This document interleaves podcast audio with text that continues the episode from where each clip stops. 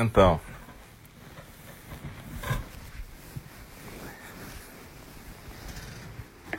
Boa noite. A gente está voltando aqui pro pro nosso para nossa programação de energia. Tá voltando aqui e a gente vai começar daqui a pouquinho a fala do Dharma. A fala do Dharma, ela, na verdade, é, um, é uma prática em que a gente lê um texto, um sutra, pode ser um sutra antigo ou moderno. Sutra, habitualmente, é um termo usado para as falas do Buda Shakyamuni.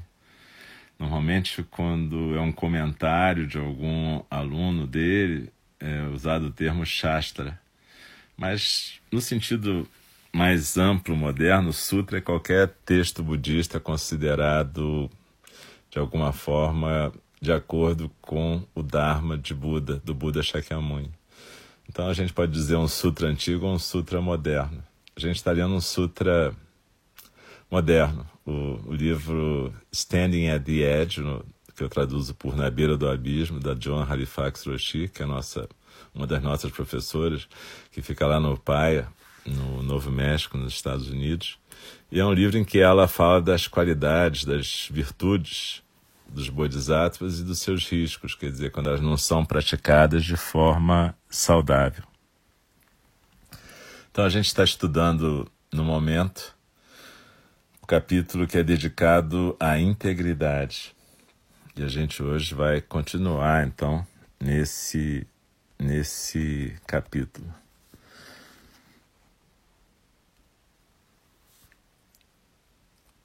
Então a gente normalmente começa a fala do Dharma com uma recitação.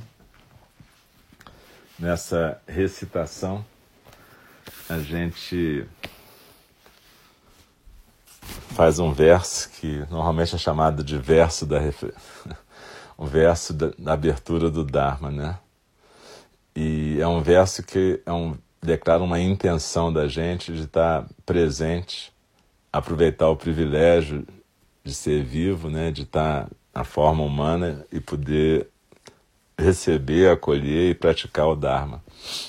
Isso tem a ver com o fato de que para o Buda Shakyamuni das seis formas possíveis, né, mitologicamente no budismo, que é de deuses, é, ashuras, humanos, animais, fantasmas famintos e demônios, a única forma que podia realmente despertar era a forma humana. Então é um privilégio você estar na forma humana. E o verso lembra a gente disso e de que a gente está tendo um privilégio de escutar, acolher e praticar o Dharma. E é um verso que declara uma intenção. Então sempre é importante quando a gente pratica o Dharma, a gente, a gente criar intenções. Como eu estava falando para quem estava praticando a meditação um tempo atrás, a gente tem que criar intenções que vão servir de faróis para a gente no meio do oceano do samsara. Então aqui a gente vai também fazer uma recitação inicial e uma recitação final depois do comentário, quando a gente recita os quatro votos dos bodhisattvas. É um resumo dos votos que a gente faz. E um bodhisattva é como se fosse o nosso ideal como praticante, o que, que a gente deseja ser como praticante. Então a gente repete que as, as, as criações são inumeráveis, mas a gente faz o voto de libertá-las. As criações tanto no sentido de seres quanto pensamentos, emoções, sentimentos. A gente quer libertar tudo, não quer ficar amarrado a nada. As ilusões são inexauríveis, mas a gente vai fazer o voto de transformá-las. Ou seja, a vida é uma sequência de ilusões, mas a gente faz o voto de não ficar amarrado em nenhuma delas e deixá-las se transformarem para a gente poder fazer o que é dito a seguir. A realidade é ilimitada, mas a gente faz o voto de percebê-lo. Ou seja, na medida que a gente não ficar preso na nossa projeção ilusória, a gente consegue perceber a realidade.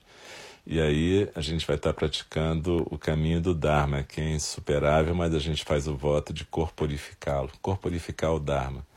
Cada um de nós pode corporificar o Dharma ou corporificar o Karma, é sempre uma escolha.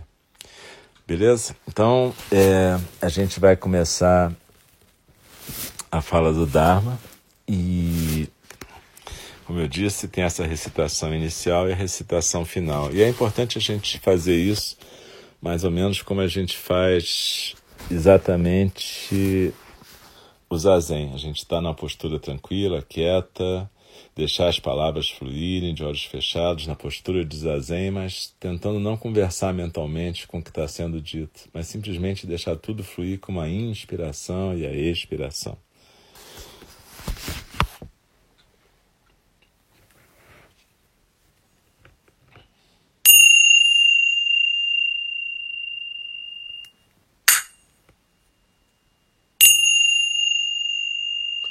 O Dharma, incomparavelmente profundo e precioso, é raramente encontrado, mesmo em milhões e milhões de eras. A nós é dado vê-lo, ouvi-lo, recebê-lo e guardá-lo. Oxalá possamos verdadeiramente compreender e praticar o significado das palavras do Tathagata. O Dharma, incomparavelmente profundo e precioso, é raramente encontrado mesmo em milhões e milhões de eras. A nós é dado vê-lo, ouvi-lo, recebê-lo e guardá-lo. Oxalá possamos verdadeiramente compreender e praticar o significado das palavras do Tathagata. O Dharma, incomparavelmente profundo e precioso, é raramente encontrado, mesmo em milhões e milhões de eras. A nós é dado vê-lo, ouvi-lo, recebê-lo e guardá-lo. Oxalá possamos verdadeiramente compreender e praticar o significado das palavras do Tathagata.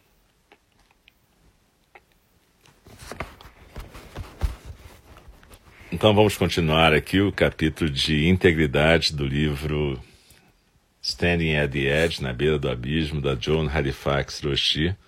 Hoje é dia 22 de abril de 2020. Apatia moral e a morte do coração.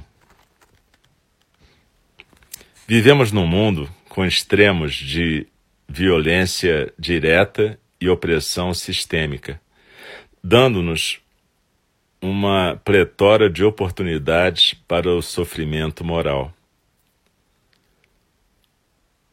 Como responder à corrupção das corporações e dos políticos, ao abuso de mulheres e crianças, à crise dos refugiados, ao racismo, às injustiças econômicas, à exploração ambiental.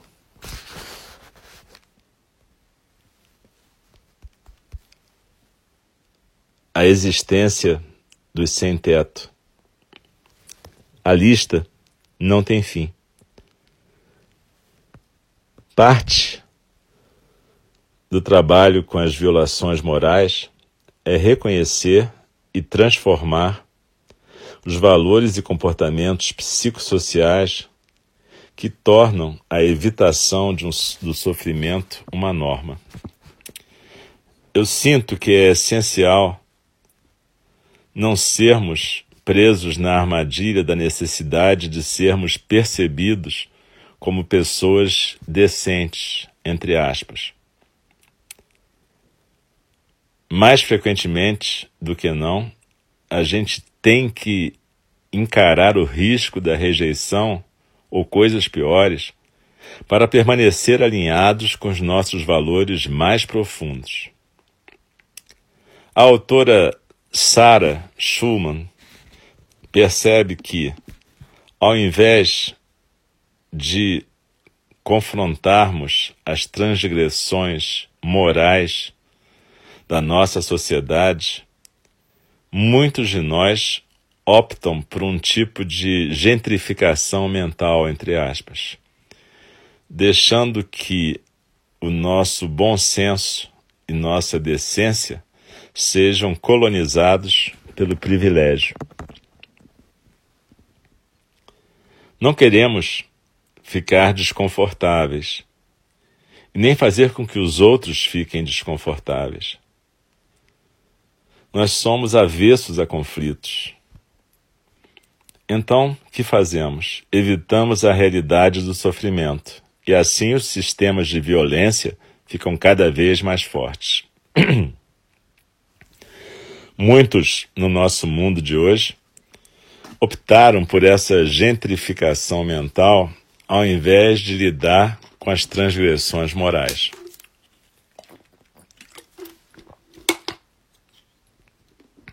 A autora escreve, entre aspas, a revelação da verdade é tremendamente perigosa para a supremacia. Temos uma sociedade na qual a alegria dos privilegiados se baseia em que o processo de ser considerado responsável e responsabilizado jamais comece. Esta quarta forma, e aí continua John, esta quarta forma de sofrimento moral é a apatia moral. Quando a nossa negação, falta de cuidado ou ignorância por vontade própria tornam possível para nós ignorar ou nos isolarmos do sofrimento dos outros. James Baldwin, em Remember This House, escreveu: Fico aterrorizado com a apatia moral, com a morte do coração que está acontecendo em meu país. Essas pessoas têm se iludido por tanto tempo que realmente elas não pensam mais que eu seja um ser humano. Joan continua. Eu cresci num lugar apelidado de Aldeia Branca, uma comunidade restrita, entre aspas, no sul da Flórida, onde nem judeus nem afro-americanos podiam viver. Nossa família e nossa comunidade viviam numa bolha A contraparte da aldeia branca era a aldeia colorida, Color Town, você pode traduzir aqui, mas normalmente seria aldeia dos negros. Literalmente do outro lado dos trilhos do trem. Cada dia de trabalho, meu pai entraria no seu Ford Thunderbird ou Lincoln Continental e atravessaria os trilhos para dirigir a grande avenida, e não era tão grande assim, da aldeia dos negros, para pegar Lila Robinson. Minha família tinha empregado Lila em 1946, quando eu tive uma grave doença com quatro anos de idade.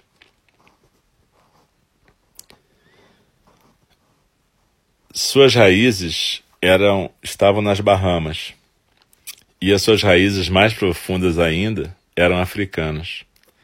Ela trabalhava para nós como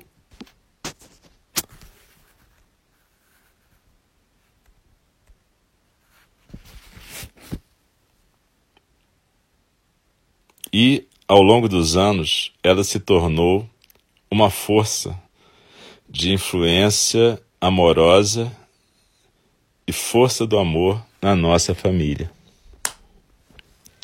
Quando Laila chegou pela primeira vez para trabalhar conosco, eu não tinha ideia que em Coral Gables, que era o nome real da aldeia dos brancos, nós vivíamos numa comunidade de exclusão.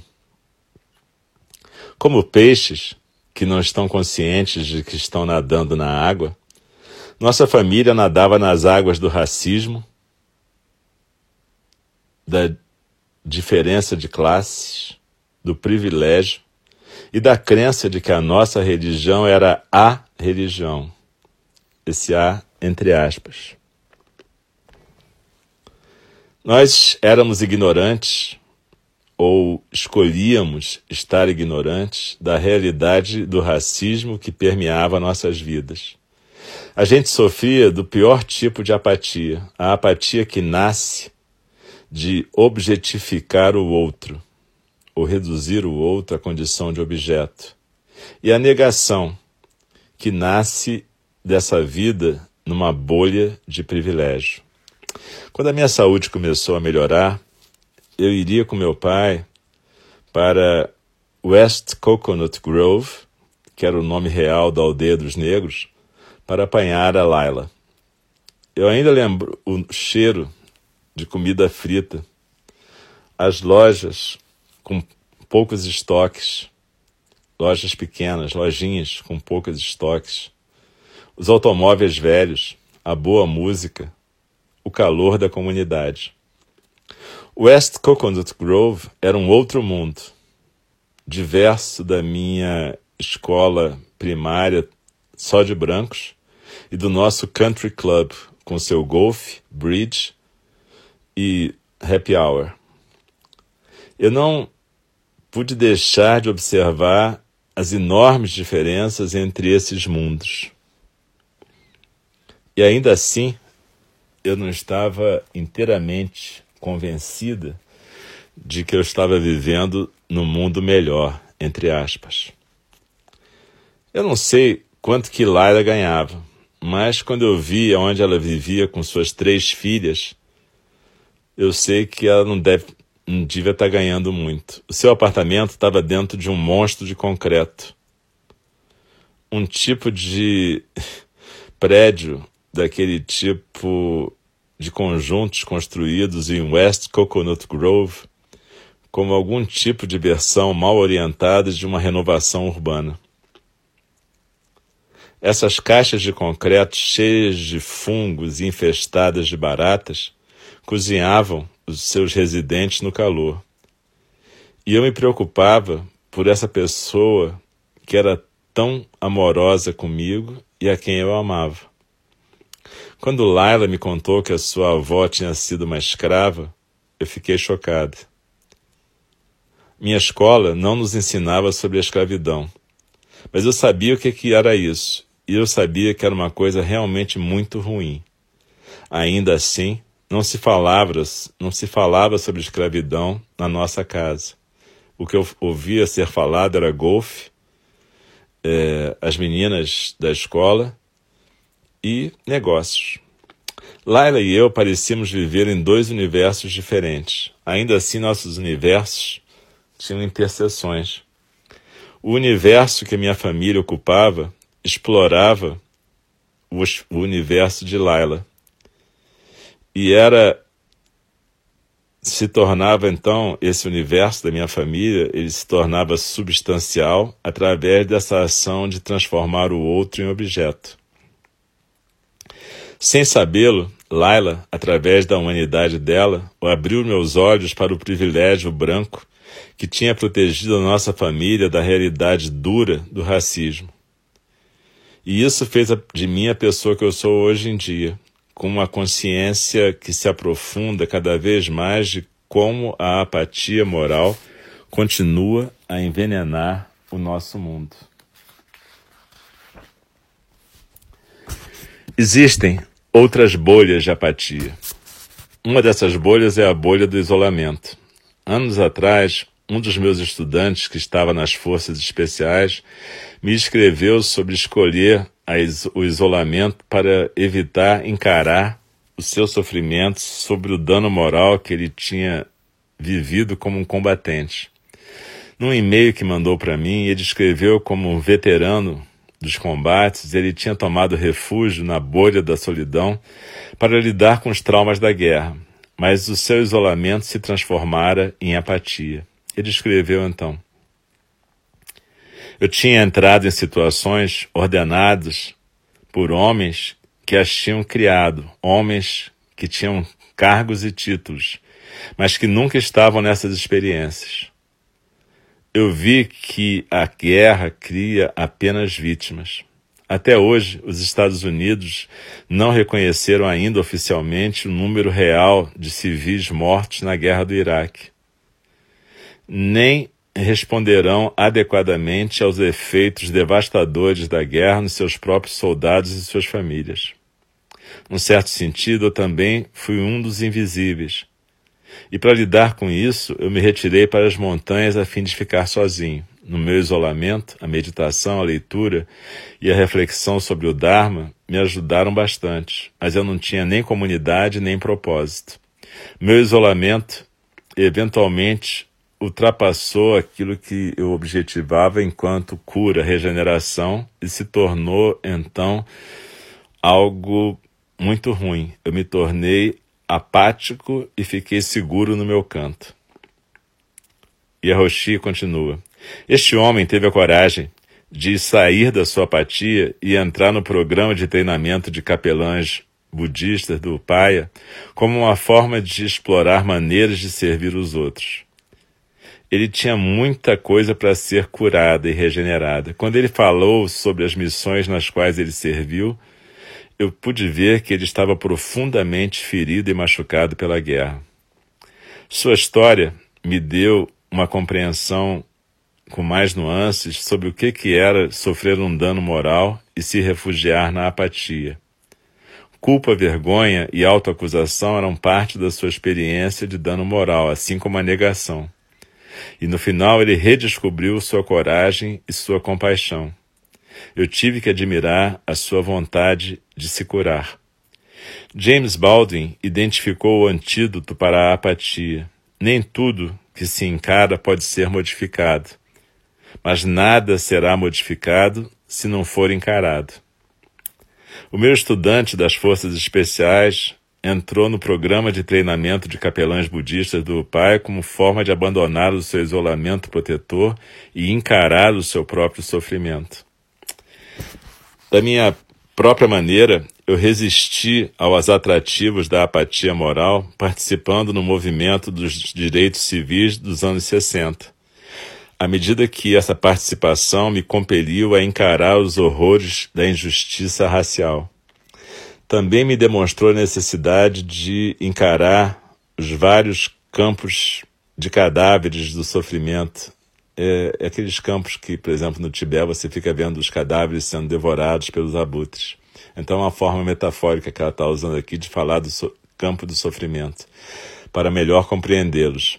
Minhas experiências como voluntárias no, na ala psiquiátrica de hospital em Nova Orleans, quando eu tinha o começo dos meus 20 anos, protestando contra a guerra no Vietnã e mais adiante contra outras guerras, sentando com pessoas que estão morrendo, ensinando meditação nas prisões e testemunhando eh, em Los Alamos e Auschwitz, eh, fazendo a prática de sentar em zazen, testemunhando os lugares de sofrimento, como Los Alamos, que é uma base americana de mísseis, e Auschwitz, que dispensa a apresentação. Tudo isso provavelmente afinou a pele da bolha de privilégio na qual eu nasci. Hiroshi Bernie Glassman chama essas jornadas de dar um mergulho. Dando esses mergulhos, nós transformamos a nós mesmos. E, idealmente, a gente pode também ajudar a transformar as instituições e culturas que estão engajadas em provocar o dano às pessoas. Mas, para mergulhar e ficar nesse campo de cadáveres, como na Síria, numa prisão ou entre os doentes, precisamos ter vontade, determinação, força para permanecermos e, finalmente, amor e sabedoria. Esses ambientes são ambientes onde o caráter moral toma forma e onde a integridade real pode nascer. essa, esse capítulo todo da da Roshi nesse livro é um capítulo, esse capítulo inteiro da integridade é um capítulo fortíssimo e cada vez que eu leio ele eu, eu sempre me emociono. Porque, na verdade, a gente vive uma coisa muito parecida aqui no Brasil, muito terrível, em termos de injustiça racial, opressão política, corrupção das corporações e dos políticos, abuso e violência doméstica contra mulheres e crianças, enfim, é, o genocídio dos índios, a opressão do povo nas comunidades, essa, essa realidade que a gente vive e que é temperada pela mentira constante que a gente vive também. A gente vive num sistema onde existe uma guerra na mídia para ver qual a mentira que é predominante, mas dificilmente se existe um estímulo para a formação do caráter, para a preservação de valores bacanas, para a construção de uma ética de sabedoria e compaixão. E essa é a nossa tarefa enquanto praticantes, enquanto bodhisattvas. A gente tem que achar um jeito de sair dessa apatia moral. Um jeito que não seja simplesmente de acusação, não é sair por aí acusando em rede social e fazendo aqueles comentários que, como a gente viu na última fala do Dharma, é uma certa amargura recreativa. Não é isso, não. A gente tem que descobrir como cada um de nós pode ser um elemento participante em sua comunidade e, de verdade, ajudar as nossas comunidades a sair dessa apatia moral. A gente pode fazer várias coisas, desde fazer como alguns estão fazendo, ajudando a fazer máscaras, coisas concretas, até coisas da ordem da política mesmo. Né? Ajudar as pessoas a despertarem sua consciência política e ajudar as pessoas a se organizarem para que elas possam ter voz ativa nesse processo. Não ficar vendo essa palhaçada constante, essa mímica de democracia que a gente vive.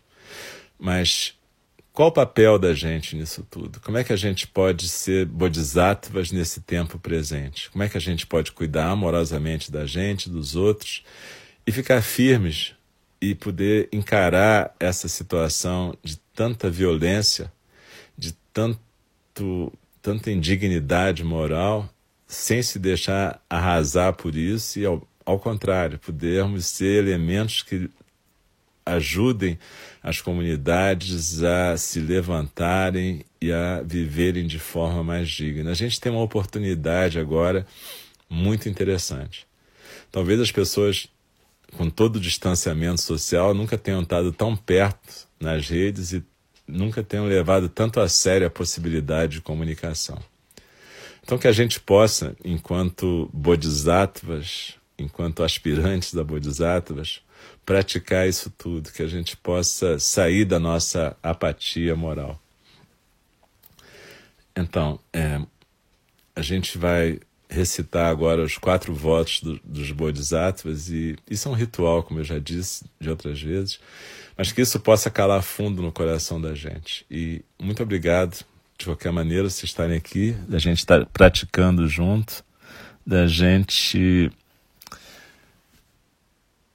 poder criar pelo menos esse espaço de prática, respiração e que a gente possa levar isso adiante nas nossas vidas.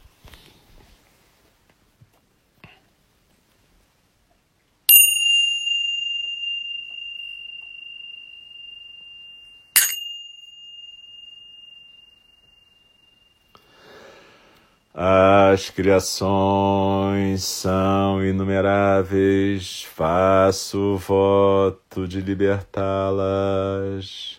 As ilusões são inexauríveis, faço voto de transformá-las.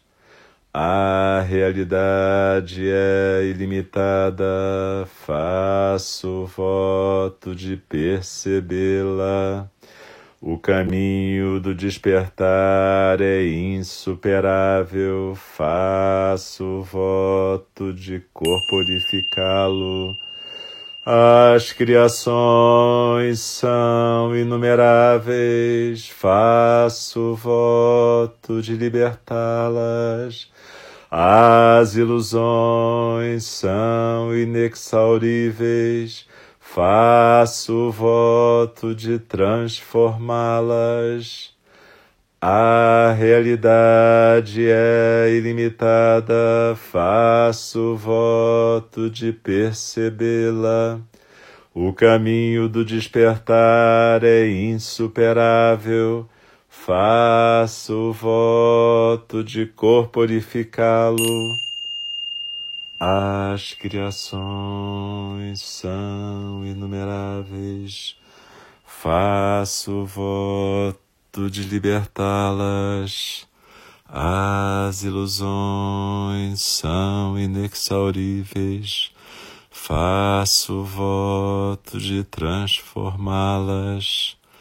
A realidade é ilimitada. Faço voto de percebê-la. O caminho do despertar é insuperável. Faço voto de corporificá-lo.